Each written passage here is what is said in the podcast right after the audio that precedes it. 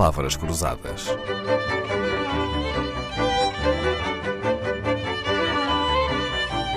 Porque quase tudo é uma questão de semântica. É um tema recorrente de debate e de legislação, o das diferentes taxas do IVA para bens alimentares. O imposto sobre o valor acrescentado foi criado em 1984, mas isso não quer dizer que antes o consumo não fosse tributado e, em especial, o consumo de bens alimentares. Nunca ao Estado faltou imaginação para criar impostos, às vezes aproveitando circunstâncias conjunturais. Professor Sérgio Vasques, os governos são mais criativos a criar impostos em tempo de vacas magras ou em tempo de vacas gordas?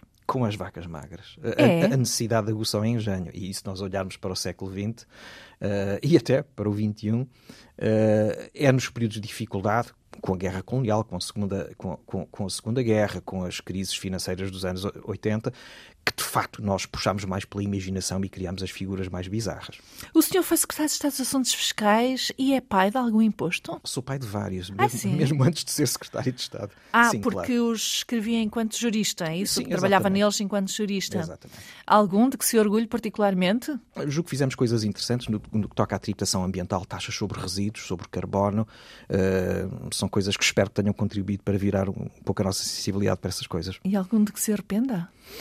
Uh, também é capaz de haver algumas, prefiro não falar. Muito bem. Voltemos então ao que normalmente está mais à mão de taxar, a comida.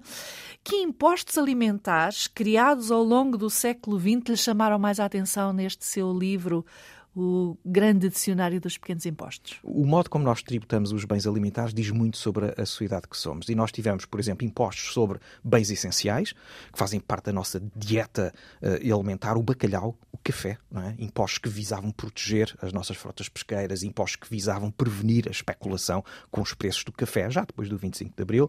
E, por outro lado, tivemos eh, impostos que se premiam com o supérfluo, com aqueles bens alimentares que traduziam já alguma riqueza os picolés, os gelados, os refrigerantes. Tivemos um pouco disso tudo ao longo do tempo e a grande, uh, a, a, grande viragem ao longo do século XX é que passámos de uma época de calorias caras, em que era difícil o acesso à alimentação, para uma época de calorias baratas, em que tributamos agora os bens alimentares, já com outras preocupações de prevenir a obesidade e combater certo tipo de, de enfermidades. Pois, por razões de saúde.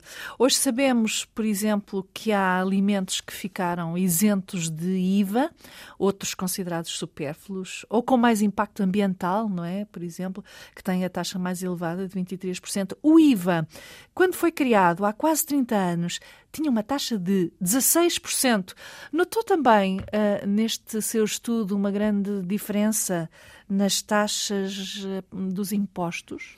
Sim, claro, ao longo do século XX, seguramente. Uh, isso acontece por duas, por duas razões fundamentais. Primeiro, porque a, a, pressão da despesa pública foi crescendo ao longo do tempo, com a construção do Estado Social, que chegou tardiamente a Portugal, e depois uh, porque a capacidade da nossa administração fiscal era muito limitada até ao 25 de Abril, podemos dizer, e mesmo depois do 25 de Abril. Portanto, nós só, mais, só recentemente, diria eu, com a informatização dos sistemas, é que conseguimos ter um controle rigoroso sobre os contribuintes que nos permite aplicar taxas mais pesadas. Sim, mas eu vi muitos casos de impostos ao longo do século XX em que as taxas eram de 2%, 3%. Sim, claro. Hoje em dia claro. não... e, e, é quase tudo acima dos 20, sim. 10, 15, 20, não sim, é? E no caso Dois IR, dígitos. E, no caso do IRS até acima dos 50%. Incrível. É, portanto, aí a percepção pública foi-se alterando muito e também e isso também se deve a uma certa passividade, verdade seja dita, dos, dos próprios contribuintes. Não é? Pois é. Sérgio Vasques passou revista aos impostos de bagatela do século XX, aqueles pequenos impostos que acabaram por ficar, mesmo que o facto que lhes tenha dado origem eh, tenha desaparecido. Dessa pesquisa resultou o grande dicionário dos pequenos impostos. Se um dia quiser fazer o mesmo sobre os impostos do século XXI, pode já ficar aqui com este título: O Pequeno Dicionário dos Grandes Impostos. Palavras Cruzadas, um programa de Dalila Carvalho.